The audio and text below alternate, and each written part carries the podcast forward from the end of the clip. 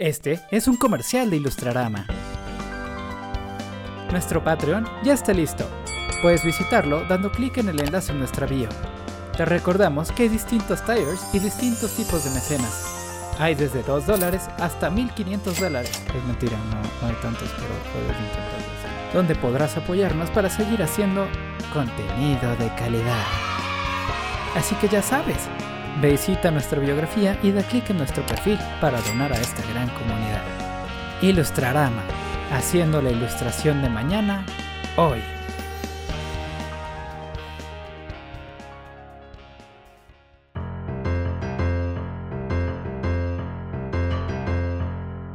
Ilustrarama Podcast, el podcast que escuchas mientras intentas ganarle al deadline. ¿Qué tal amigos? Bienvenidos a Ilustrarama Podcast, el podcast en donde hablamos de ilustración y todo lo que hay alrededor. En esta ocasión hablaremos de la Comic Con como inspiración y plataforma para ilustradores. Y en esta ocasión me acompaña John, quien es un experto en beber shots de Riopan. Claro que sí, como no. Buenas noches, ¿cómo están? Del otro, del otro lado está Drog, quien es un maestro en la toma del homotil una cada tres horas. Hola, ¿qué tal? Buenas noches, muchachos. Frente a él está Homie, experto en chopear las papas en el Pepto. Pues claro, ahorrense tiempo. Si ya saben que les va a caer mal, pues nada más ¡Qué chupenle y ya. asco! Es- se llama prevención, ¿sí? Yo que soy Paco y soy un especialista en tomar Tums como dulces. Y en esta ocasión tenemos de invitada a Akimaro, quien es una ex catadora asidua de antiinflamatorios no esteroideos. muchachos. Ah, no, ma. Sí, es, ya no me, ya no me drogo con eso, ahora uso otras cosas. Siempre es bueno tener opciones. Entonces, Exactamente. Para, quien se, para quien se pregunta quién es Akimaro, Akimaro es una diseñadora gráfica mexicana con una gran pasión por el dibujo y la ilustración. Desde siempre manteniéndose fiel a un estilo que mezcla el diseño, el manga y el cómic europeo. Ha colaborado en su mayoría en dirección de arte para branding, con otros artistas independientes en materia de cómics, autopublicados y proyectos de arte. Pero más recientemente colaboró con Penguin Random House en varios libros de corte juvenil y con Doméstica en su curso de dibujo con influencia manga. ¿Cómo estás? Hola, gracias por Hola. recibirme aquí con ustedes. Ay, ¿Cómo están? Bien. Bien, bien. E-, Es, es un gustazo tenerte. eh, voy a aprovechar este espacio para hacer un comercial. y es que si tienen cuenta en doméstica y planean comprar un curso, compren el de Akimaro. Yo ya lo terminé y es garantía. Ay, voy a llorar, gracias. Venga, venga, pues un gustazo que estés con nosotros y que hayas aceptado la invitación. Y No, el gusto es mío, chicos. muchas gracias. Entonces, lo que sigue, muchachos, lo que sigue, las recomendaciones de la semana. Venga, venga. Ah, Y- no, ma. ¿Ya tan pronto? Así es. y la primera va a ser mía. Y encontré algo en, en Disney Plus, una recomendación retro quizá. Y es la serie Aprendiendo a Vivir, ¿no? Que- Ah, no, ma. ¿Ya está en básicamente Disney Plus? Así es. Yo también me sorprendí Ni muchísimo. aprendiste Eh, nada. por eso la estoy viendo otra vez. Algo se me fue. y pues bueno, eh, digo, la verdad es que eh, viéndola otra vez no es tan buena, pero creo que pasa algo con las series retro. O sea, o con este- este- estos contenidos que consumías cuando eras niño, ¿no? O sea, como que más allá de disfrutar la serie, te re- o sea, te remonta a los momentos. Es el, ¿eh? Es el factor nostalgia. Exactamente. Claro. Entonces, o sea, por ejemplo, en mi caso, o sea, recuerdo esos momentos en los que mi hermano se iba a jugar eh, al interior de la República y yo me quedaba en su cuarto a ver su tele, prendía el cable y me quedaba a dormir en su cuarto sin que él se enterara mientras veía aprendiendo a vivir. Entonces, no sé, o sea, tal vez ustedes recuerden otra cosa, qué miedo que recuerden lo mismo que yo si la ven, pero este, pues ahí está, una Sí, yo también recuerdo cuando se iba tu hermano a jugar y me me metía a su cuarto. a- A su cama a dormir. ¿Qué, qué miedo, ¿ves? y bueno, pues esa es mi recomendación. Drog, ¿cuál es la tuya? Eh, pues también Disney Plus le he estado encontrando el gusto a esta plataforma entre ver gárgolas y un montón de documentales interesantes de Disney y de Pixar. Eh, pues por fin me topé, ¿no? Con el documental de El Mundo según Jeff Goldblum. Y pues es una extraña sensación eh, al ver este documental porque Jeff es un personaje muy extraño. Como que su manera muy de... sexy. Sí, es como muy, muy sexy para ser un conductor de un documental, ¿no? O sea, parece que no estás viendo tal cual el documental por su forma de expresarse y de llevarte a través de la eh, narrativa de cada capítulo, pero es muy bueno. Y sobre todo el primer capítulo que está enfocado a sneakers es una joya. Entonces, recomendación. Muy sexy. Venga, venga. Wow.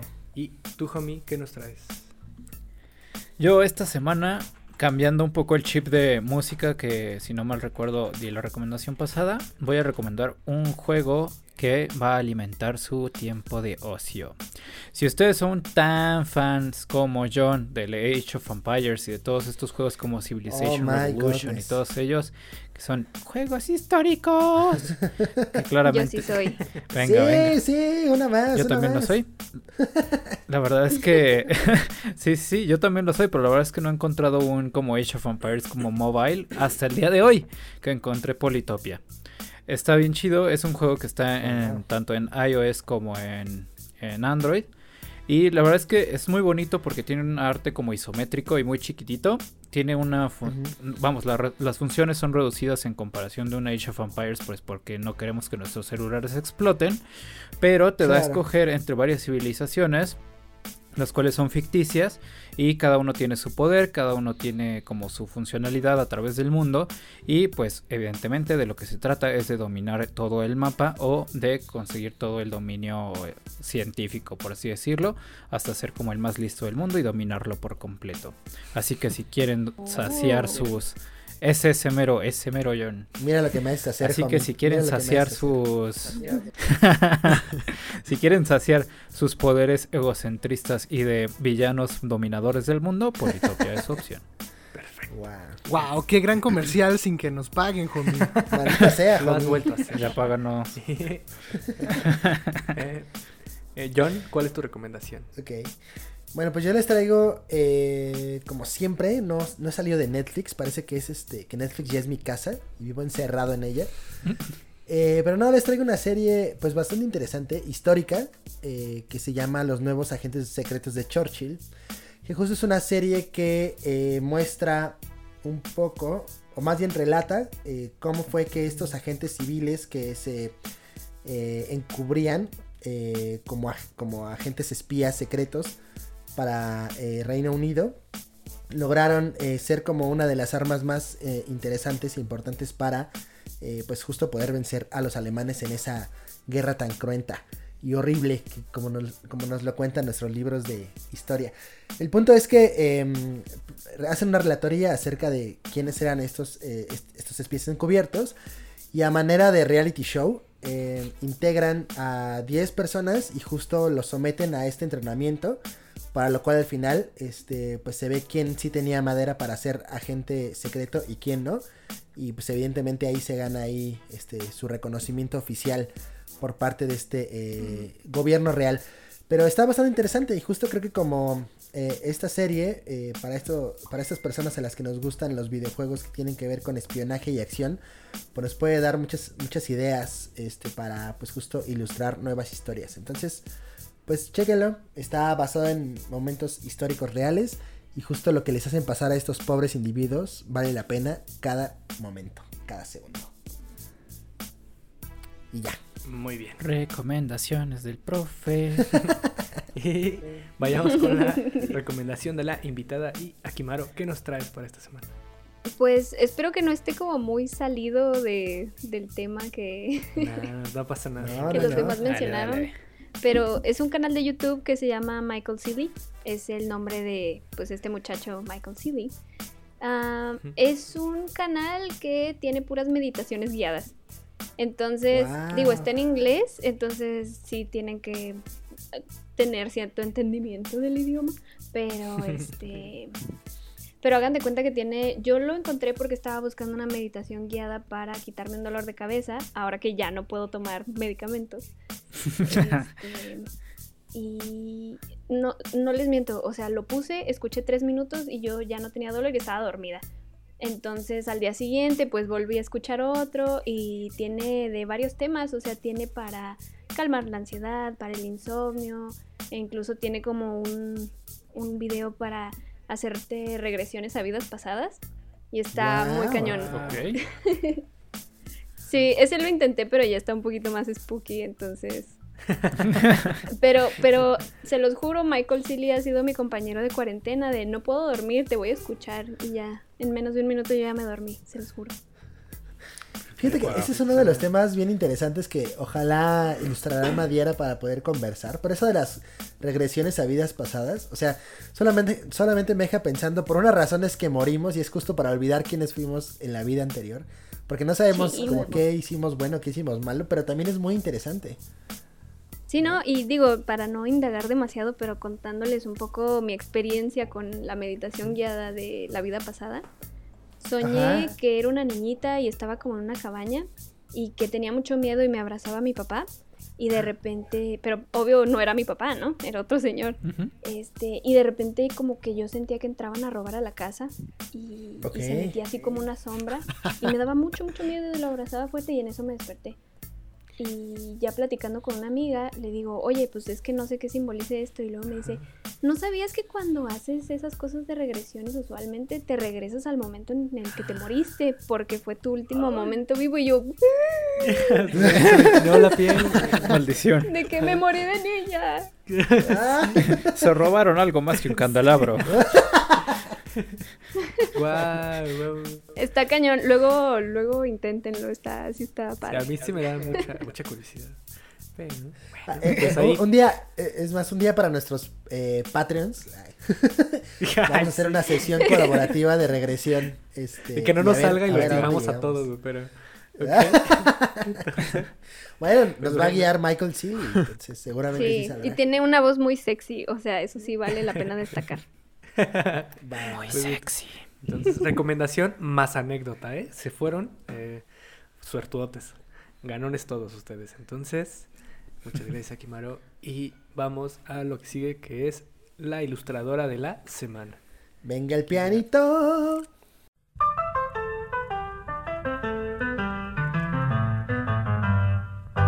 Mi recomendación de la semana es una ilustradora que se llama Karin-AG en Instagram. Es mi compañera de Yay. trabajo y básicamente mi compañera de vida, es la persona más hermosa del mundo. Este, siempre que algo se me atora, ella está lista ahí para, oye, podemos hacer esto, podemos hacer aquello.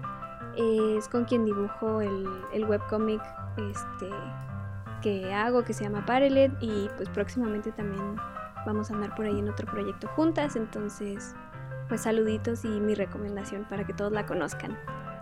Muy bien. Venga, venga, siguiendo Karin, en tres. Todos a seguirla y todos a ver el cómic en línea, ¿entendieron? Si no fue una sugerencia. Karin-AG. Perfecto. Y les recordamos que pronto va a estar en nuestro feed de Instagram. De igual manera, ahí todavía falta para que lleguemos ahí, porque acuérdense que vamos desde el episodio número uno, pero pronto estará ahí. Entonces, eh, pues ahora sí llegó Eso. ese momento del programa en donde vamos a hablar sobre el tema de esta semana, que es Ah, no la Comic Con. No me ven, pero me estoy sobando las manitas. Todo el es que estábamos armando, estábamos armando ahí como eh, estos, este, esta escaleta y estábamos, ya queríamos que nos contestara, pero nos guardamos hasta este momento. Entonces, para empezar, ¿qué te parece, Jones, si nos dices qué es la Comic Con? Bueno, pero ¿me van a dejar explayarme o no? Digo, para saber. Hasta No. ¿qué, ta- qué tan atrás me voy? Bueno. La, la verdad no, pero no, no es cierto, sí, O sea, dale. no, no queremos que la clase se duerma, pero que sí entienda. Ok, No, tómate tu tiempo, danos. No, no, no. No, pues justo eh, algo por lo que podríamos empezar es hablar de esta necesidad de por qué eh, la gente necesita eh, exhibir eh, sus contenidos, ¿no? Eh, a lo largo del, del país, a lo largo del mundo, a lo largo de la historia. Y nos lleva eh, específicamente al año de 1851 en la Gran Exposición Universal, ¿no? Generada por eh, Inglaterra. Y droga así de, ¿what the fuck? Eh, bueno, entonces desde hace aproximadamente 150 años, eh, prácticamente desde que comenzó esto de la revolución industrial, la gente ha tenido la oportunidad y la necesidad de poder mostrar eh, a otras personas justo el trabajo que ha estado realizando y cómo eh, a esas otras personas pues pueden justo utilizarlo, comercializarlo, venderlo o disfrutarlo, ¿no? Desde entonces, eh, desde la Exposición Universal, esto se volvió un evento pues prácticamente eh, pues cotidiano, ¿no? Y fuimos viendo a través de la historia cómo se fueron generando diferentes eh, conferencias, diferentes convenciones, diferentes exposiciones, donde la gente empezó justo a intercambiar eh, arte o, u objetos o productos eh, pues por dinero y poder generar este comercialización, ¿no? Comercio, más bien, y este y supervivencia, ¿no? Eh, eso justo nos lleva hasta la actualidad, aproximadamente más o menos por 1960, en donde se empiezan a gestar espacios en donde el cómic, eh, como ya habíamos hablado en uno de los capítulos de la primera temporada acerca de la historia del cómic, en 1920, 1930 y 1940 comienzan las primeras eras del cómic y aproximadamente hasta 1965, 1970 se comienzan a generar estos espacios en donde el cómic eh, puede eh, no solamente exhibirse, sino también puede eh, comercializarse y venderse. La primera fue en 1967 en el Palacio de Louvre y luego eh, hay otra en Italia, ¿no? Y justo esto empieza a tener como un movimiento pues bastante eh, fuerte y bastante interesante. Ahora bien, llega eh, un individuo, que de hecho es a quien le debemos justo la actualidad, hablando acerca de los cómics, que se llama Sheldon Dorff. ¿no? Él pues justo es un norteamericano, un estadounidense que nació en Detroit. Y eh, a la par de eh, ser un, ilustrador, un generador de cómics, pues también tiene esta idea de poder construir eh, una, una convención de cómics en Estados Unidos, en donde pues justo eh, con este auge norteamericano pues pudiera convertirse en una de los principales exponentes en este, pues, en este material. ¿no? Así que pues comienza esta convención este, bueno, pues comienza est- esta exposición y luego la lleva eh, a San Diego, en California, en donde pues comienza a ser uno de los eventos más grandes eh, en la historia, ¿no? Y efectivamente, como dice John, pues eh, creo que se generó uno de los espacios más importantes porque había mucha gente que deseaba vestirse como superhéroes o encontrar el punto donde poder pues, interactuar con más gente que le gustaba en la misma pasión o el mismo hobby. Sí, que justo creo que es importante acordarnos también que en esa época eh, el estigma que tenían los cómics, ¿no? Sobre todo en, en esta onda que ya les habíamos platicado alguna vez, que se habían hecho estudios en donde la gente que leía cómics terminaba en la cárcel, ¿no? Y eso porque a la gente de la cárcel les preguntaban si leían cómics y pues la respuesta era que sí. Entonces, bueno, este, había O sea, ahí un... una un- cosa un lleva a la otra, Paquito, no entiendo. Exactamente. Entonces, había, había ahí un estigma muy cabrón sobre la gente que leía cómics o que veía eh, series de ciencia ficción o películas o que eran fanáticas de, de este tipo de contenido. Y pues obviamente, eh, digo, esto se los digo más bien como una suposición. Yo, yo supongo que era como muy complicado encontrar gente que- a la que le gustara abiertamente, a la que le gustara lo que a ti también. Entonces, eh, también sale como una solución a eso, ¿no? Como a, a estas comunidades de personas que estaban como en, en las sombras esperando conocer a otras personas que, que compartieran las mismas aficiones. Entonces, eh, creo que también ahí radica un poco el éxito de, o bueno, no sé si el éxito, sino más bien que, que- que s- que se fueran construyendo eh, comunidades más sólidas a partir del cómic o de la cultura geek. Exacto, Claro, porque exacto. eh.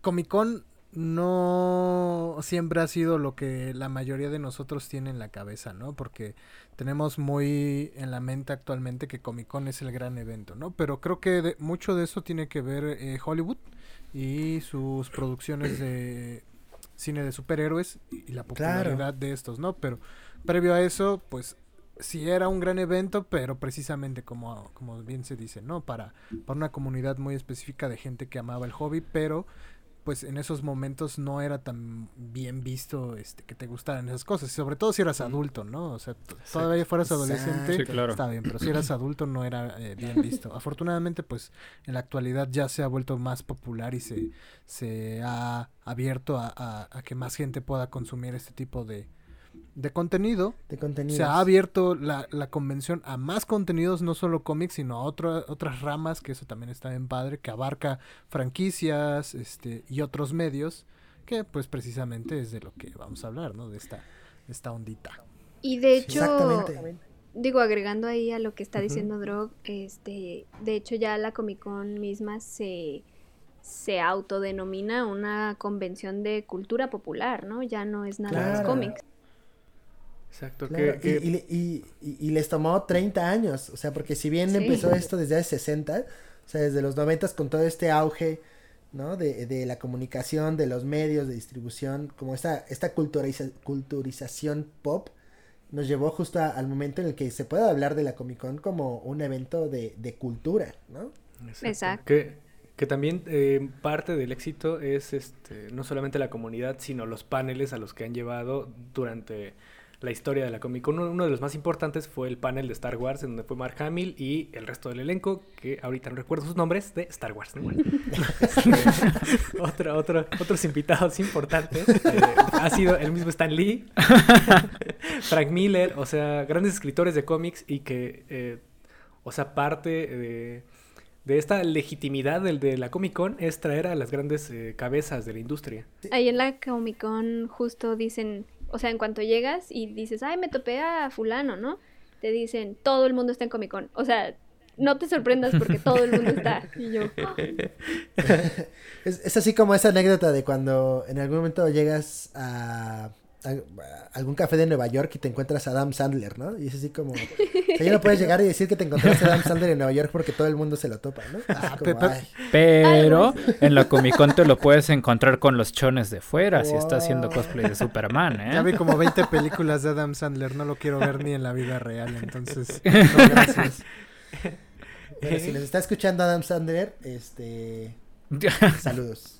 Bueno, pero, pero justo, justo es- los invitados me parece importante porque eh, precisamente el- el- la fe y la participación de cabezas importantes de editoriales, ya sea como escritores o dibujantes, fue parte del proceso de eh, establecer a la Comic Con como un evento eh, con credibilidad. Porque el que haya Claro. habido gente detrás apoyando al evento significa que logró, bueno, más bien aporta a la sobrevivencia del mismo evento, ¿no? Porque si no hubiera habido estos eh, eh, artistas apoyando, seguramente se hubiera caído el evento en algún momento de la historia y hubiera desaparecido. Bueno, no claro, desaparecido a nivel de- masivo, pero a lo mejor y sí como lo conocemos no sería lo mismo. Sí, pasó Sí. de ser como un fandom Exacto, a... Que también una parte importante es que empezó en el... En el Pasó de ser un fandom... Sí, exacto. Pasó de ser un fandom a ser algo mucho más mainstream, patrocinado por las editoriales, y ahí fue cuando llamó la atención de todos y dijo, ah, así que ahí puedo conseguir una editorial que haga mis locuras. Que, Y ahorita vamos a también- platicar de eso. que también Para parte importante de, de esto es que, o sea, que se haya hecho tan popular es que pasó de, de, o sea, que sucede fuera en el sótano de un hotel a pasar al centro de convenciones de San Diego, que según Wikipedia, alberca, alberca, alberca Al ver- a 130 Es el calor, mil- es el calor. 130 mil personas, entonces, nada más eso. Y, este, pues ahora sí, vamos creo que con lo que nos gustaría saber, y es la experiencia de ir a una Comic Con. Ah, no, Qué man. emoción. Entonces, para empezar, eh, eh, antes, antes de hablar de, de- de la experiencia, ¿cuáles son las expectativas? eh, en nuestro caso, que tenemos, eh, y en el caso de Akimaro, que tenía de ir. ¿Cuáles son las expectativas antes de conocer eh, realmente lo que pasa tras bambalinas en la Comic Con? Ustedes primero, ustedes primero. Ok. Oh, rayos. yo creo que aquí el, el experto es Drog. El que quizás se ha imaginado más veces en la Comic Con es Drog. Entonces, Híjole, creo que probablemente mis expectativas de la Comic Con son altas. eh, sobre todo porque creo que es de uno, de esos eventos que a pesar que de, que de ser solamente un fin de semana, eh, son días que duran bastante, días largos que se pueden aprovechar, ¿no? También sé que es una convención en la que probablemente no alcances a ver todo, por más que estés todo el tiempo que dura la convención. Y creo que es un gran lugar para conocer gente, sobre todo del medio, o sea, ilustradores, dibujantes, aprender de ellos, aunque sea una breve frase que te diga, porque seguramente la mayoría está chambeando en comisiones o cosas así, pero probablemente te darán algunas palabras interesantes que creo que es, son joya que vale la pena. Y yo, eh, en algún momento que quise ser dibujante de cómics, probablemente Comic Con era el sueño para poder presentar mi portafolio a, a editoriales como Marvel o DC Comics. Act- Actualmente ya no me interesa tanto el mundo del cómic, este de superhéroes, pero creo que, al menos para resumir, es una de esas convenciones donde puedes ir a adquirir experiencia o comentarios que te ayuden a crecer y obviamente salir satisfecho porque pues soy un ñoño, ¿no? Y me gustan todo, lo- todo, lo, todo lo que hay en la Comic Con. Todo lo ñoño. Sí. Nos consta a todos. Pero... Es el ñoño mayor. ¿Tú, homie? Mm, mm. Bueno, la verdad es que yo, como ya lo he mencionado antes, no creo tener como un gran talento de ilustración como nuestro maravilloso invitado como Drog. Eh, yo solo le hago el cuento y yo me, más bien encontré el amor a contar historias, ¿no? Entonces, a mí mis expectativas de, de ir sería encontrar a alguien que diga, ah, eso no está tan loco y creo que sí podríamos hacerlo y hay alguien al que le gustaría. Y al mismo tiempo encontrar a alguien que las pueda ilustrar muy bien. ¿Qué? Eso más Claro. o menos porque la realidad es que ya tengo a un drog que lo hace bastante bien y si me entiende y no, no, me, no me manda muy lejos, pero la realidad es que creo que justo me gustaría o la expectativa que tengo es encontrar como este panel de de pues sí de tanto de marcas como de empresas que están hambrientas de historias porque sí todas las empresas y marcas están hambrientas de ello y encontrar la adecuada para poder contar la historia que quiero no Claro. Ahora sí que, como bien dijo Homie, él se dedica al cuento. Pero Y también quiere, quiere disfrazarse de Baby Yoda. Entonces, este, yo lo sé, yo lo Sí. sé, quiere ir de Baby en, Yoda. en, en- sí sí en mi carriola sin que nadie me diga nada no La Comic Con es para ti. ¿Y tú, John? ¿Cuáles, ¿Cuáles son las expectativas que tienes sobre una Comic Con? Híjole, pues la verdad, ustedes todavía no habían nacido, pero cuando yo era niño, ah, no, o sea, eh, eh, justo retomaba esto de los noventas porque aquí en México hubo también varias eh, convenciones de cómics. Ahorita, bueno, existe la mole todavía, pero antes existía una que se llamaba La Conque. Mesif Y también. para mí era una cosa impresionante. Creo que eh, ir a estos lugares y justo ver gente disfrazada, ¿no? Gente eh, ilustrando, este, eh, las estantes y estantes de eh, cómics y anime, ¿no? Y como toda esta cultura, eh, pues, es que no, no necesariamente era geek, pero sí era como underground. Te daba una sensación como de que estabas haciendo algo malo, ¿no? O sea, como que algo, algo, algo no tan bueno estabas haciendo, pero justo eso le daba así como un poquito más de sabor. Bueno, eso y también este, em, pues justo cruzarte con, con todas estas personas que de pronto eh, venían con disfraces así homemade, ¿no? Y, te hacían pensar, bueno, ¿qué es realmente lo que está pasando aquí alrededor, ¿no? Y si esa sensación que yo tuve de niño eh, eh, en la Conque, ¿no? Que fue un evento así súper pequeño. Este, fue así de grande, o sea, no me imagino la experiencia, de verdad no alcanzo a imaginar la experiencia de justo poder ir a una Comic Con y encontrarme no solamente a, a esta, a estas personas que se disfrazan con cajas de cartón eh, simulando armaduras de Metroid, este, que lo hacen muy bien, o sea, la verdad también se necesita mucho valor para salir en, en calzones y en cajas de cartón, pero este, y, y- y no solo eso, sino justo como, como decía Kimaru, pues poder ver este como estos paneles, ¿no? Estas conferencias acerca de personas que no solamente se dedican a ilustrar, sino gente que se dedica a escribir, ¿no? Y gente que también se dedica a actuar, ¿no? Que justo también este han habido paneles de, eh, de Vikings, de Game of Thrones, de inclusive creo que hasta Breaking Bad tuvo su panel, ¿no? Y este Heisenberg salió disfrazado de Hal, ¿no? Con una, con- con- o sea, una cosa impresionante, ¿no? Entonces, este, pues yo creo que, eh, la verdad no tengo planes de, de visitar Estados Unidos, pero creo que por la Comic Con sí lo haría. Muy bien. Y eh, antes de pasar con Akimaro, mi expectativa es...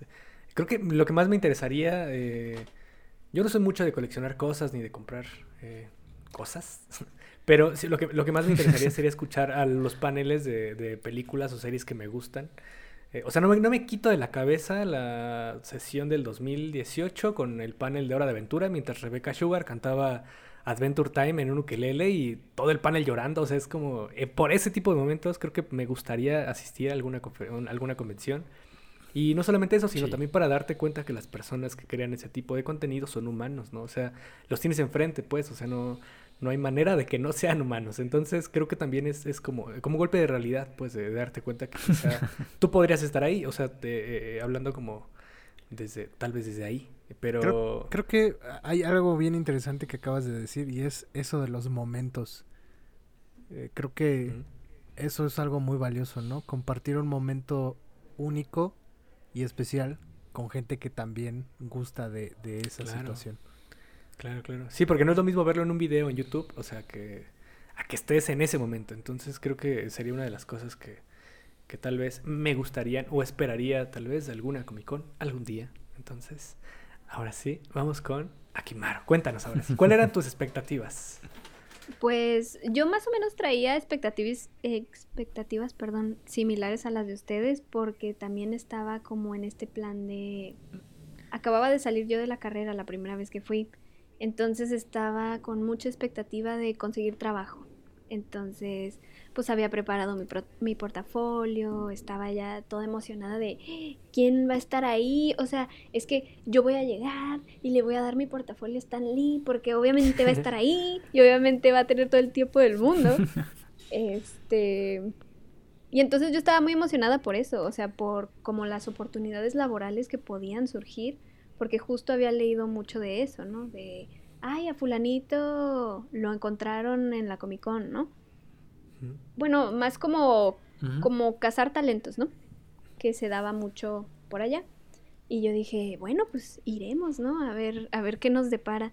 Este, porque yo tampoco he sido mucho de, como dices, de comprar cositas o chuchulucos o así. Este, entonces no iba tanto en ese plan. Cuando fui, fui con mi hermano y él sí es súper coleccionista. Este, entonces él sí iba como, y qué, qué, qué jugueteras irán, este, qué cosas venderán, ¿no? Porque además desde antes ya teníamos el mapa, entonces podías ver quién iba a estar en la Comic Con.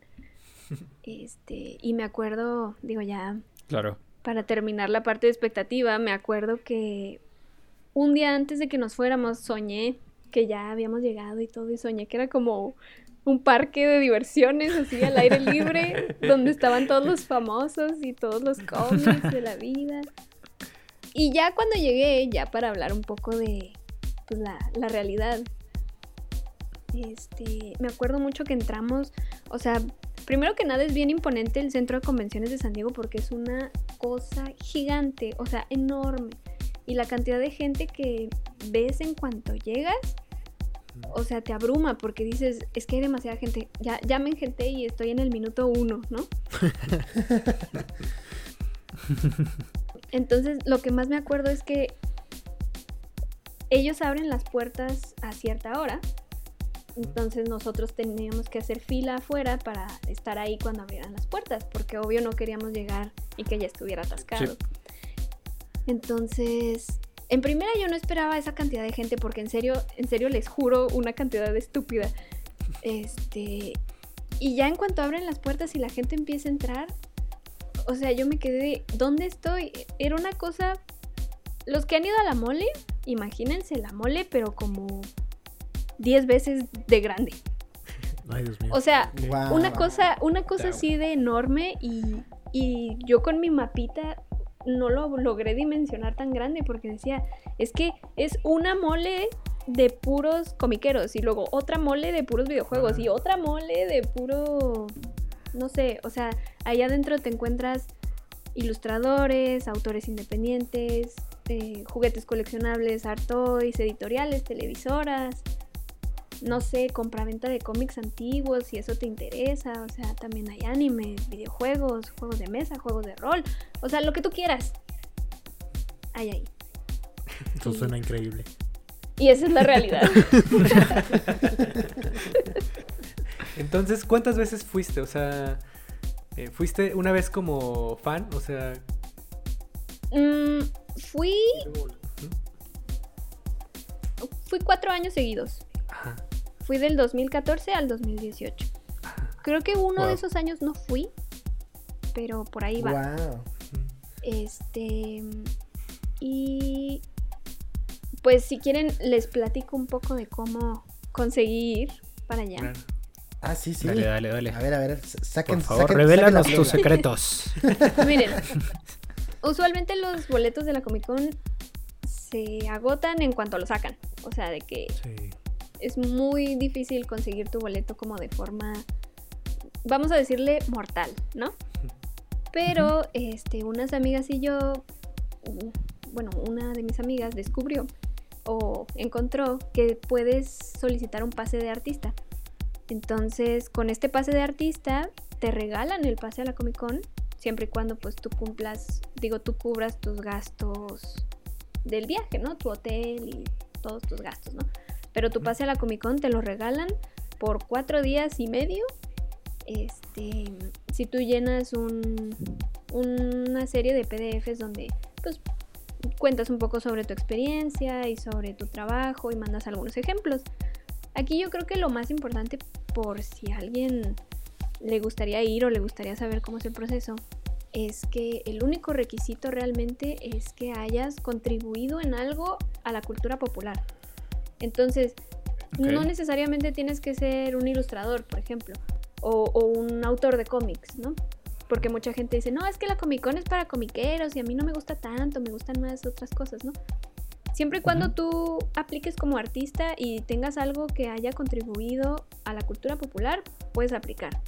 Entonces, por ejemplo, yo apliqué con algunos proyectos de ilustración o sé de personas que aplicaron con con otras cosillas, o sea, por ejemplo, de animación, un amigo consiguió su pase y, y las propuestas que mandó eran como de animaciones chiquitas que había hecho, o sea, no, no se limita a los cómics, pues, por lo mismo que hablábamos que pues la convención ya se expandió a Sí, otros sí. horizontes, ¿no? Claro. Órale. Entonces tú llenas eso y te regresan unos meses después, este, así de si fuiste aceptado o no fuiste aceptado con tu pase de cuatro días. Y lo único que tienes que hacer es el día que salen los boletos, estará ahí en tu computadora, metes una información, imprimes tu pase, tan tan, o sea, y ya lo tienes. Rayos, me siento bien tonto por no haber investigado. No, y fíjate que nosotras tampoco lo hubiéramos sabido si esta amiga, saludos a Ale, por cierto, y a Gina, este, si ellas no lo hubieran investigado porque dijeron, ¿a poco es tan fácil? Y ya lo hicimos y pues resultó que sí. Wow. En exclusiva para Ilustrarama. El secreto. Tres trabajos, amigos, que hayan contribuido a la cultura pop. Rayos, ahora quiero que se acabe la pandemia lo más pronto posible. Ya tienes, ya tienes sé, Ilustrarama. Ilustrarama es uno que cuenta, yo supongo. Pero, Exacto, bueno, exacto. y, y luego... es que sí, de hecho, de hecho sí pueden meterlo como, oye, pues yo hago este podcast, ¿qué, qué hubo? ¿Dónde está mi pase? Ya la armamos, chavos, ya la armamos. Ilustrarama en San Diego Comic Con En el Comic Con. 2020. Porque miren, Puede, puede que no sea pase de artista, pero también existe una cosita similar que es el pase de prensa. Y es similar, pero entras más como press. O sea, de que, bueno, yo trabajo, no sé, en un periódico que habla sobre cultura pop o en este podcast o así. Y es lo mismo, te dan tu pase. Wow. Mira, hay que empezar a usar las influencias de Ilustrarama, oye. Nos Sí, estamos quedando chiquitos. bueno, ahora, y una vez que tienes tu pase, o sea, ¿qué sigue? O sea, ¿de qué manera planeas el viaje para la Comic Con? Pues usualmente la Comic Con saca desde mucho tiempo antes qué días va a celebrarse, por así decirlo, y, y quiénes van a ir y más o menos los paneles y todo, lo van sacando poquito a poco. Entonces yo diría que lo primero sería reservar tu hotel porque es lo que se acaba primero. Y, o sea, como les decía hace rato, todo el mundo quiere ir. Entonces, literal, mm, si tú te tardas, ya no hay dónde quedarte de hotel. O sea, se acaban. San Diego explota, hagan de cuenta. Am, entonces, es cosa de que primero, primero sea el hotel, lo que, lo que reserven o lo que tengan más en mente.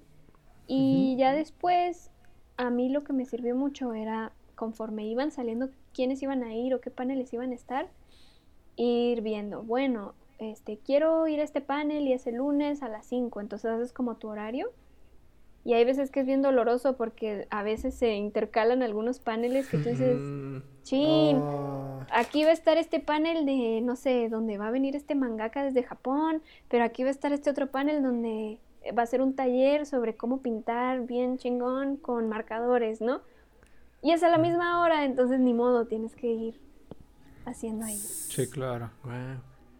Y ya, o sea, en cuanto entras, si tú ya traes como un poquito planificado qué es lo que quieres comprar o a qué artistas quieres ir a ver, pues ya como que vas un poco encaminado, porque también como va tanta gente, a mi hermano le Claro. pasó con lo de los juguetes. Él quería comprar algunos juguetes exclusivos y había gente que había acampado allá afuera haciendo fila desde un día antes. Entonces sí tienes Sí, claro. que, tienes que ir mentalizado a, a que hay filas para hacer fila. Suena Claro, oye.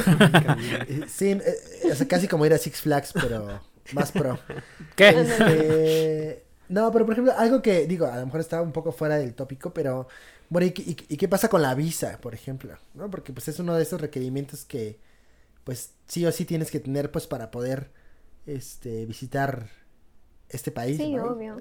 No, de hecho, cuando entramos, ya no me acuerdo bien de la primera vez que fui, pero sí me acuerdo que nos metieron como un cuartito a mucha, mucha gente donde te decían, bueno, este, a ver tu, tu pase de la Comic Con, a ver si es legítimo y demás, y, ah, eres de México, a ver tu visa. Entonces, digo, independientemente de que, obvio, al subirte al avión o al camión o a lo que sea, pues tienes que presentar tus documentos. Claro. Sí, pues sí. Pero sí también al entrar al evento, me acuerdo mucho que la primera vez sí me lo pidieron y ya de las demás no me acuerdo. Pero pues supongo que también lo hicieron. Este, Órale. pero lo que sí es que una de esas veces nosotros, bueno, yo y, y mis amigos con los que fuimos, pasamos por Tijuana y ahí en la, en la frontera, hagan de cuenta como está pegado Tijuana a San Diego, todo el mundo sabía que todo el que estaba cruzando iba a la Comic Con. Entonces Oh. te acercabas así al, al border y te decían, ¿a dónde vas? Y lo, a la Comic Con y lo, ah, ¿en serio? Ah, qué chido, que te la pases bien padre. o sea, Wow. como que hasta les cambiaba la cara. Qué chingón. Pues sa- sabemos y entendemos, ¿no? Que, que en México siempre ha existido también, pues, convenciones, ¿no? México y Latinoamérica, porque también nos escuchan de otros países. Y pues muchas de estas eh, replican los modelos, obviamente, de las convenciones americanas. Y parte de este modelo, claro. pues, es el Artist Alley, que es el espacio que se le dedica a los artistas, tanto profesionales como independientes, para vender y exhibir su obra ante el público que la visita. Eh, mi experiencia, pues, nada más es la Mole Comic Con y en algún momento la TNT cuando era un referente en cuanto a exposición de, nuevo talento. Ahorita ya no sé qué pasó con esa convención, pero, pero antes lo era. Y, y ahora la Mole lo está haciendo muy bien, pero es un espacio muy chiquito. Y el Artist Alley también es muy pequeño comparado con los eh, pues stands que llegan como de editoriales eh, o de, de interactivos que hay de otras marcas.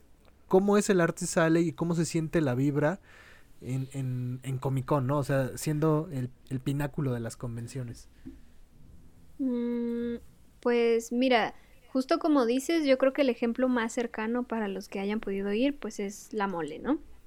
Este, en la mole lo dividen como artistal y todo, y tienen a los independientes y luego los que tienen la lona más grande son los que vienen de invitados, ¿no?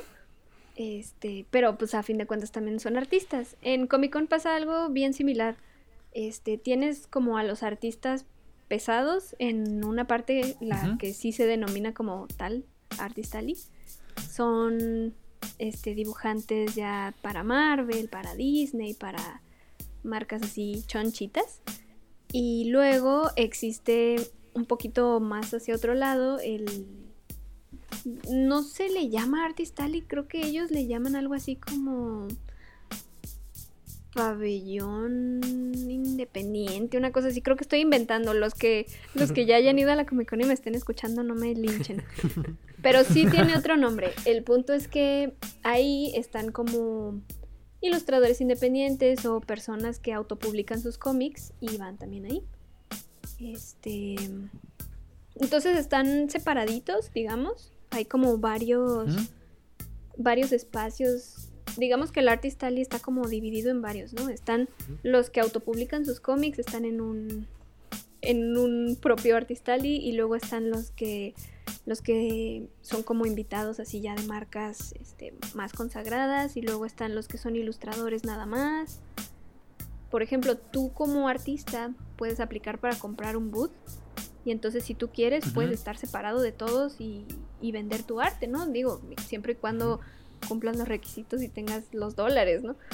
Pero sí me Claro. llegó, sí me llegó a tocar ver que que habían ilustradores que estaban como un poquito separados y ellos decían, bueno, es que mi proyecto de ilustración incluye, no sé, este pins o algo más interactivo o hacer algo con una tele o cosas así. Entonces ellos compraban su espacio aparte para poder ponerse ahí. Órale, y a mí me gustaría preguntarte, Kimaro, que justo co- conociendo esto que vienen como varios panelistas y puedes comprar tu propio espacio y hay millones de artistas, bueno, no sé si millones, pero sí, sí un montón y miles, ¿no? O sea, si contamos a los que van, que son artistas, seguro sí son millones, pero hay un montón de cosas que ver, pues. Y obviamente tú, tú te vas y te llenas de inspiración allá y con todos estos proyectos y llegas como con muchísimas cosas en la cabeza. ¿Cómo, cómo es volver o qué, cómo cambia tu chip una vez que vas? ¿Tomas inspiración de los demás o qué, qué es lo que pasa? Mm, pues yo creo que sí te cambia un poco el chip. Ahorita mencionaba que pues yo la primera vez que fui así toda niña de provincia, pues sí dije, esto es un evento masivo que está pasando, ¿no? Este... Me explotó el cerebro, literal. pero... Pero yo creo que sí te cambia un poco, incluso por lo que dijo este Francisco. ¿Te digo Francisco? Bueno, no sé. Este, Paco. Paco, perdón, se me olvida que el diminutivo de No Francisco es. Paco. Bueno, ahorita como dijo Paco, ¿no? De que ves un poquito que esas personas así como que, wow, pues son humanas, ¿no? Entonces, siento que hay una parte bonita en ese sentido para el artista porque dices, oye, soy un, soy un humano, me canso y también tomo agua y también voy al baño, ¿no?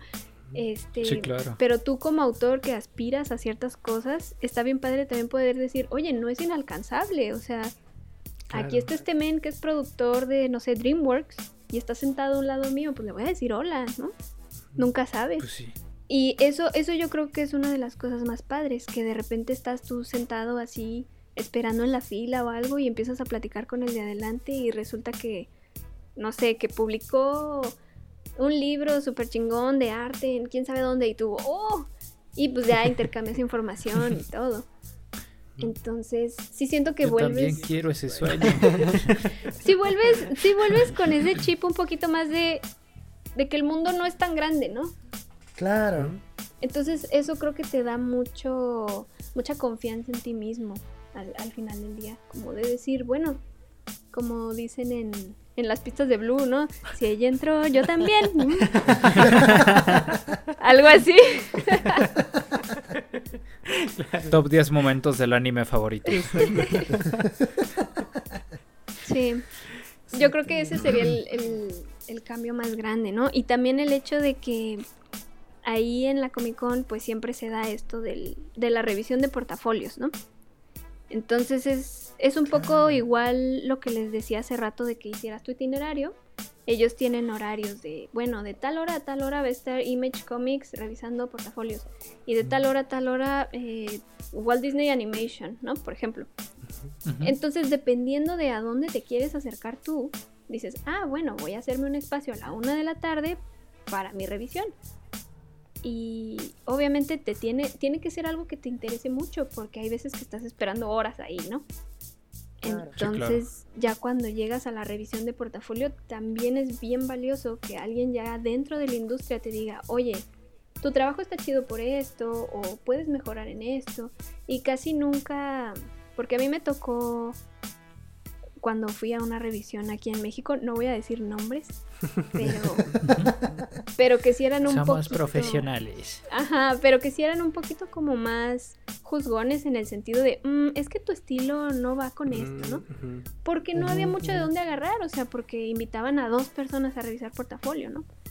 Pero, por ejemplo, allá tú te puedes dar el lujo de decir, bueno, yo sé que tal vez mi trabajo no, no empata con Marvel, pero igual y sí empata con esta otra editorial, este, que está buscando algo más similar a lo mío, ¿no?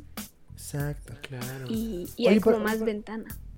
Ajá. Y por ejemplo, ahí justo ahorita que, que hablas esta parte de la revisión de los portafolios, me surge la duda. Y justo a partir de esta experiencia que nos comentas, ¿tú a qué crees que le están tirando más? O sea, como a esta parte de la calidad, donde- o sea, en el sentido de que sea un trazo perfecto, así ana- anatomía 100% así perfecta, ¿no? O más bien creatividad, o sea, como propuesta creativa. O estilo, ¿no? Estilo, exacto. Pues mira, de lo último que vi en la última revisión de portafolios a la que fui, sí estaban un poquito más interesados en el rollo este como estilístico y un poquito de generación de IPs. O sea, Ok. me tocó que que yo fui a la revisión de portafolios de, de Walt Disney junto con mi hermano. Y los dos hacemos cosas bien diferentes. Entonces yo fui y me dieron un feedback muy chido de, oye, creo que tú puedes funcionar para, no sé, ¿cómo se llama esto? Para story artist, como para storyboarding. Este, ahorita Oh. tenemos puestos abiertos, aplica, que no sé qué, y ya te dan como los guidelines para que tú puedas aplicar. Y, y eso es en base a lo que vieron de mi trabajo, ¿no? Pero en base a lo que vieron del trabajo de mi hermano, a él le dijeron, oye, es que tú traes ideas chidas. O sea, yo creo que contigo vale la pena platicar este, más en esta otra área, ¿no? De desarrollo de IPs y esta, y este rollo. Entonces ellos mismos como que te orientan, ¿no? De a dónde puedes ir dependiendo de lo que tú traes. Wow. Sí, claro, es súper valioso eso. Sí. Wow, suena mágico, increíble y espiraloso. Es muy bonito. es muy padre, la verdad. Pero. Ah, qué tantas ganas con esta charla que me han dado de ir al Comic Con. Mm, Quisiera ir mañana, pero eh, te- tenem- tenemos atravesada una situación complicada a nivel mundial y. y- ¿qué, qué- qué- Maldita sopa de qué- murciélago. qué va a pasar con Comic Con? Digo, el año pasado 2020 fue interactivo, pero obviamente no iba a funcionar del todo bien ese sistema. ¿Qué, qué nos, qué nos depara para, para Comic Con en el futuro? ¿Qué, qué saben o qué piensan o qué, o qué teorías locas se les ocurren? Pues ya hay algunas de esas teorías locas sucediendo. O sea, hace unos días me metí a la página de la Comic Con y ahora en 2021 también va a ser online. Pero tienen muchos eventos que van a ser, este, no sé, por Tumblr o, o de que por otros medios que antes, o sea, que no se van a quedar nada más en el live stream, ¿no? Siento que siento que eso puede ser pues para dónde vamos, ¿no? Igual el Artist Alley y, y la como el Exhibit Hall se pasó a ser este también digital. No sé cómo funcione porque yo no me metí el año pasado, pero pues puedes comprar cosas y todo desde internet ya. Eh, El, el año, el año pasado fue muy complicado como navegar porque su, su página es como muchas cosas pasando al mismo tiempo. Eh, Es que sí hay mucho. necesitan un- una mejoría claro. en, en ese aspecto para ser más amigable a la hora de- de- del evento. Porque pues era la primera vez que la mayoría de nosotros podía asistir a una Comic Con aunque fuera digital. Sí, y pues sí. fue una cosa loca, ¿no? Que eh, no podías a veces acceder a, la- a las conferencias, se caían los links. eh, Claro. Era una cosa bastante horrible, esperemos que este año no pase así. Pero también me había eh, medio informado, no sé si sea choro, pero este que iban a hacer como una mini mini bazar eh, Comic Con por las fechas de noviembre. Órale, no sabía. Probablemente sea un Pero rumor, en- ojalá y sí sea- ¿En sea San cierto. Diego? No sé si sea en San Diego, pero probablemente. se- puede que sí. En mi azotea. En mi- Ya, en mi ya- azotea. Ya mal, mal informando ya a todos. Este, pues sí, justo a- algo que, que Akimaro decía que, eh, pues justo tiene que ver con esta parte de la convención. Volvemos a la primer convención de 1851. No, pero es justo, eh, sé que la Comic Con no va a morir, o sea que está buscando como medios de transición para poder justo eh, ofrecer contenidos eh, pues en los que pues, la gente siga cautiva, este, y pues bueno, puedan de alguna manera pues tener este acercamiento, pero algo que sí eh, tiene que seguir siendo es justo esta parte de interacción peer-to-peer, o sea, Claro. Em, no hay manera ahorita, bueno, sí, puedes enviar un correo y a lo mejor nunca te contestan, ¿no? Pero, o sea, justo esta parte de poder eh, eh, llegar a un lugar y poder justo eh, compartir, híjole, este cubículo del baño con este artista que pues, tú sigues, o, o- es que iba a decir este migitorio, pero bueno, seguramente Sí. habrá de esos también. Este, Ay, ¿no? no, yo- No, no, bueno, este... Bueno, ok, va, compartir boot, compartir mesa en el food court. Espacio, de- del espacio. O sea, justo creo que es la parte interesante y rica que tiene, eh, eh, pues esto del Comic Con y algo por lo que, pues seguramente todos estos artistas, ilustradores, ¿no? Este, pues están esperando, ¿no? Entonces yo creo que como futuro, pues sí, o sea, tal vez se, se- algunas cosas se muden al campo digital porque pues e inclusive la educación está siendo eh, transicionada eh, eh, a partir de esto, pero eh, sí, o sea, realmente este tipo de situaciones en las que haya interacción entre persona a persona, pues no pueden faltar, ¿no? Y Sí. en algún momento Sí, tendrá que regresar. Pues Yo creo ellos que- tienen las esperanzas muy altas para el 2022. ya veremos. Ojalá. Ojalá que sí. Ojalá que sí. Yo creo que a donde vamos es más una cuestión de inclusión. O sea, independientemente de que regrese o no regrese la Comic Con física, va a haber más, pues sí, más accesos digitales o no, y que se van a quedar, porque es, es un hecho, ¿no? O sea, pase y sea virtual o no, va a haber accesos digitales. Y eso está bien chido porque pues todas las personas que no tienen como la accesibilidad de poder ir de manera física van a poder hacerlo de manera digital o incluso te puedes dar un regalito con su maravilloso envío de dos semanas, ¿no? Pero pues al menos ya está un poquito más cercano a ti. Que Exacto. creo que aquí. Bueno, dale, Jones. Yo estoy a punto de pasar al otro Eh, tópico. Esa- justo, justo. Ah, entonces, bueno. Lo que nos lleva a la siguiente pregunta. Ah, pero espera, Entonces, espera. Por... Espera, espera. ¡No! Este, Ah, no, que- o sea, creo que una de las cosas más importantes que mencionaba Akimaro y que creo que mm, me suena muchísimo en la cabeza la historia de Humberto Ramos, ¿no? Que no recuerdo si fue a una Comic Con, creo que sí, en donde eh, pasó sí. este mismo este mismo proceso que nos cuentas que porque del cual también pasaste tú y tu hermano, ¿no? En donde alguien te revisa el portafolio y te dice tus debilidades, o sea, te da un, un, un, este una retro que más allá de juzgar tu trabajo es como que te encamina, te guía, ¿no? Eh, y creo que es, es- es algo bien interesante de, de- de lo que tiene la Comic Con. Eh, y entonces, luego de esto, de esta reflexión, bueno, ni es una reflexión, nomás estaba retomando el punto, pero eh, ¿tú cuál crees Ajá. que sea, eh, bueno, como ilustrador, por qué deberías ir a una Comic Con? Chan chan. Pues mira, yo creo yo creo que la ilustración está muy ligada a la cultura popular.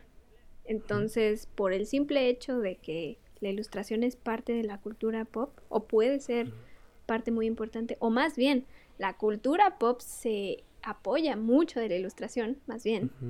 Este, siento que eso es, eso es una de las partes más importantes, porque no necesitas tú ser este artista de cómic para poder disfrutar una, una Comic Con.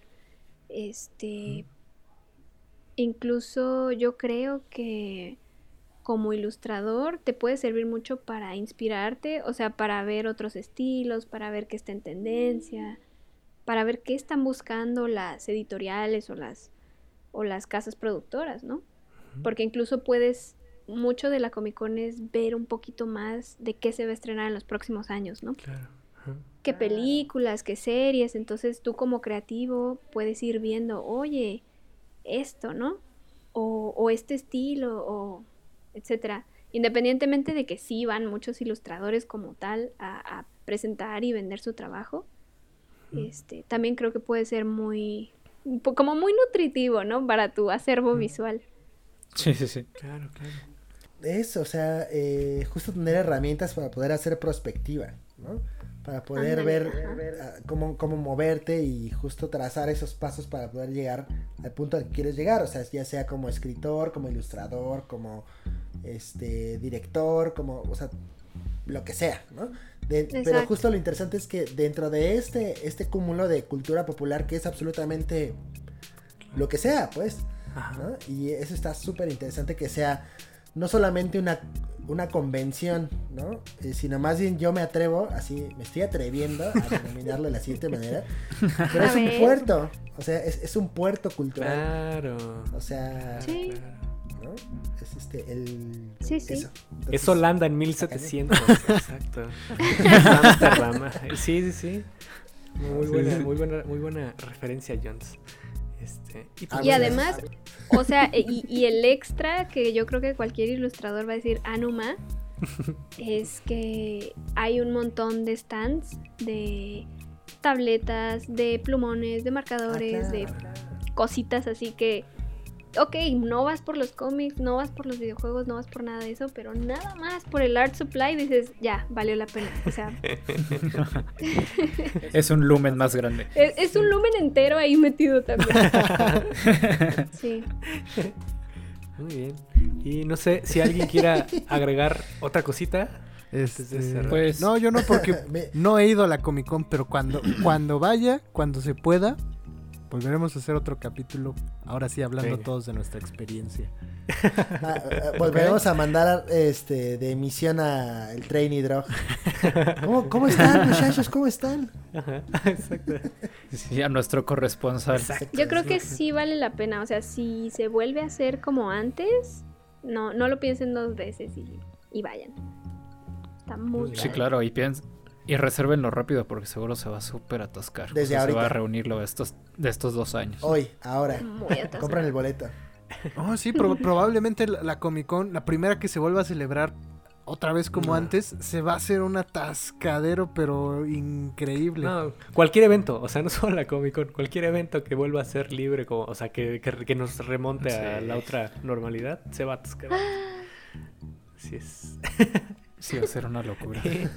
pues bueno, sí, ya no hay más que decir sobre el tema, muchachos. Ah, Acabamos de ¿Cómo no? ¿Cómo no? Pues hay mucho, pero ya no hay que marear a la gente. Sí, sí, sí. Sí, exacto, exacto. Entonces, pues, Eso. ¿qué les parece si pasamos a los saludos de esta semana?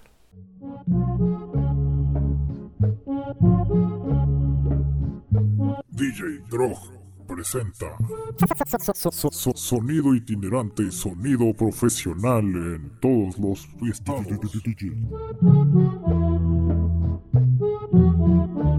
Entonces, dinos. Bueno, yo le quiero mandar muchos saludos. Primero que nada a Sio, que ya me dijeron que lee Parelet. Hola. Y también algunos saluditos a Feroms, que estuvo con ustedes en un programa pasado hablando de Avatar. Este, Sí. La quiero mucho, entonces saludos a ella. Y pues también a mis Saludos, amigas de estudio. también a mis amigas de estudio 13 les mando saludos. Con ellas fui a la Comic Con. Entonces, es siempre que voy, más bien, siempre que hablo de la Comic Con, me acuerdo de ellas. Muy bien. Muy bien, muy bien. Muchas gracias. Y pues ahora sí, este, chicos, ¿a quién quieren saludar esta semana? Eh, pues eh, justo eh, creo que es un momento perfecto para saludar a nuestras queridas mecenas en Patreon, así es. Ya, ya tenemos dos, dos, dos mecenas en Patreon. Est- esta comunidad eh, pues justo va creciendo, va avanzando y se siente el amor alrededor. Entonces justo queremos eh, mandarte eh, un saludote, eh, Elisa Morales. Eh, gracias por confiar en nuestro proyecto. Muchísimas Y- gracias. Te mandamos un abrazote, ¿no? Y eh, Paloma, Paloma Aguilar, también te mandamos un abrazote y te agradecemos John mucho. te manda más que un abrazo. Exacto, exacto, pero estamos en programa, así que hay Te que manda ser- unos chocorroles y unos pingüinos. Sí, yo hablaba de eso, John. Exacto. Entonces, pues, eh, gracias, gracias por creer en nuestro proyecto y pues eh, vendrán eh, esas recompensas jugosas también para, Claro que sí. para ustedes. Entonces, gracias. E- Y, pues a los demás que quieran sumarse a, a apoyar este proyecto, pues ya saben, eh, váyanse a Instagram, a nuestra, a nuestra bio, ahí está el Linktree, y pueden encontrar justo estos perfiles en donde está la Patreon y pueden apoyar justo a esta causa. Ah, Para que- que algún día nos podamos ir a la Comic Con. Exacto, que, que igual, o sea, el contenido gratis seguirá siendo gratis siempre, pero pues hay ahí algunos plus en el contenido exclusivo, muchachos. Entonces, eh, ah, y otro saludo a Recaudería Gráfica, que pues Claro. ya son Sí, nuestros saludote. partners, ¿no? Ahí en, en- en esta onda de, de- de distribuir el podcast, de hacérselos llegar a todos y... Son dealers, son dealers. Entonces, pues, ahora sí, Akimaro, muchísimas gracias por haber venido. Estamos muy felices de que hayas aceptado y la plática estuvo bastante buena. Creo que nos diste Ah, bastante buenos tips, Entonces, Gracias, ¿no? ver. Y hay muchas otras cosas que contar si luego alguien quiere saber más. perfecto. Sí, por supuesto. La verdad, la verdad aquí entre nos, o sea, eh, creo que eh, esta conversación que hemos tenido contigo, sobre todo va a revolucionar mucho este proyecto, ¿no? O sea, nos diste tips, hints así de eh, justo que, que se pueden aplicar y que pues yo la verdad te agradezco eh, pues bastante. Ojalá, pues digo, sigamos este, conversando, sigamos colaborando. Este, y pues seguramente vendrán cosas bien, bien padres. Entonces, pues gracias, gracias por, es- por esto. A ti, no, a ustedes, muchas gracias. Qué bonitos, Sí. los quiero mucho. No, pues ahora sí, para, para cerrar, eh, Akimaro, dinos tus redes para que la gente que no te conozca, eh, pues te conozca. Bueno, este, si quieren saber más de mi trabajo, de lo que estoy haciendo, de mi curso en doméstica, este, me encuentran como Akimaro en casi cualquier lugar. A veces con una letra de más, por ejemplo en Instagram estoy como Akimarox con X, como Clorox. Este, Pero por ejemplo en Twitter y en doméstica sí estoy como Akimaro tal, tal cual. Ahí pues podemos platicar o si quieren ver mi trabajo, pues Muy, Venga. muy bien. Súper, súper. Pues miren, ¿qué les parece si hacemos una dinámica acá para, para nuestros Y- seguidores y seguidoras de Ilustrarama? El, el recurso Eh. improvisado, no estábamos enterados de esto. A ver, dinos, dinos. Sí, no, no. Dinos, un pase a la Comic Con. Oh, Un pase uy. a la hospedaje, pero ¿no? de Ilustrarama. o sea, en la azotea de Drop. No, pues, ju- justo si llegaron hasta acá, eh, ¿qué les parece si eh, nuestros escuchas y nuestras escuchas nos escriben un mensajito sobre cuál sería su expectativa eh, a la hora de ir a la Comic Con? Y este, pues aquí, a, a Kimaru, si, si te parece bien, este, decidirá quién es eh, él o la ganadora de eh, un curso de eh, doméstica. Patrocinado de- por. Ilustrarama, Pa- obviamente. Patrocinado por Ilustrarama, eh, exactamente. Será el curso de doméstica de Akimaru. Entonces ella decidirá quién gana este, este, pues sí, esta, esta dinámica, ¿no? qué chido. Va, no hay Comic Con, pero hay cursito, ¿eh? Yo sí aplicaría. Venga. Cursicón. Vale, entonces pues háganos llegar sus mensajes y eh, pues venga, denle. Así es. Y ya para. Así te faltan sus redes, muchachos. ¿Cómo los encuentran ustedes? Drog. No. Bueno. No, no, no, dale, dale, dale. me encuentran como Droxarazúa y si quieren chismear un poco más en mi que disque vida privada que casi no existe, pues también pueden eh, encontrarme como drg.z.z en Instagram. Tengo dos cuentas, Droxarazúa y drg.z.z. A ti, La. Z, la Z. A mí me pueden encontrar en todos lados como arroba no soy chilito. Muy bien. Jones. Ok. Eh, pian pianito me pueden encontrar como hon.viveros en Instagram. Muy bien. A mí como Paco Seoku y a Ilustrarama como Ilustrarama en Facebook e Instagram.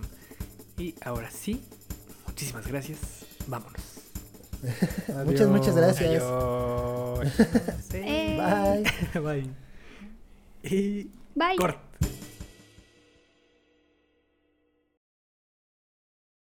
Dinos, dinos. No, no, no. No, pues justo eh, algo por lo que podríamos empezar es hablar de esta necesidad de por qué eh, la gente necesita eh, exhibir eh, sus contenidos, ¿no? Eh, a lo largo del, del país, a lo largo del mundo, a lo largo de la historia. Y nos lleva eh, específicamente al año de 1851 en la Gran Exposición Universal, ¿no? generada por eh, Inglaterra. Y What the fuck? Wow. No, pero este, en donde fue un, un momento muy importante en la historia de la humanidad. A ver, espérame. ¿Todos escucharon Sí, eso? sí, sí. ¿Qué- Es que, güey, se trabó tu. tu o sea, te, te- te pausaste Ajá. como dos segundos y luego todo pasó así de corrido y, y hablaste como ardilla, güey. Pero No. además es que solo fue para, para nosotros que estamos escuchando la transmisión. O sea, tu audio seguro se grabó bien. Pero. Dios sí. ¿Ha- Espera, ¿Habrá. ¿Habrá posibilidad de rescatarlo para el looper? Ay, no, ya me puse No, como porque no grabamos la, la conversación. No. Ajá. Solo se sea, Con razón, con razón Ok, yo, espera, yo- yo explicando y droga así de qué pe... Yo pensé que ya me estaba yendo muy atrás. Sí. No, todos nos también. aguantamos porque pensamos que ibas a recuperar.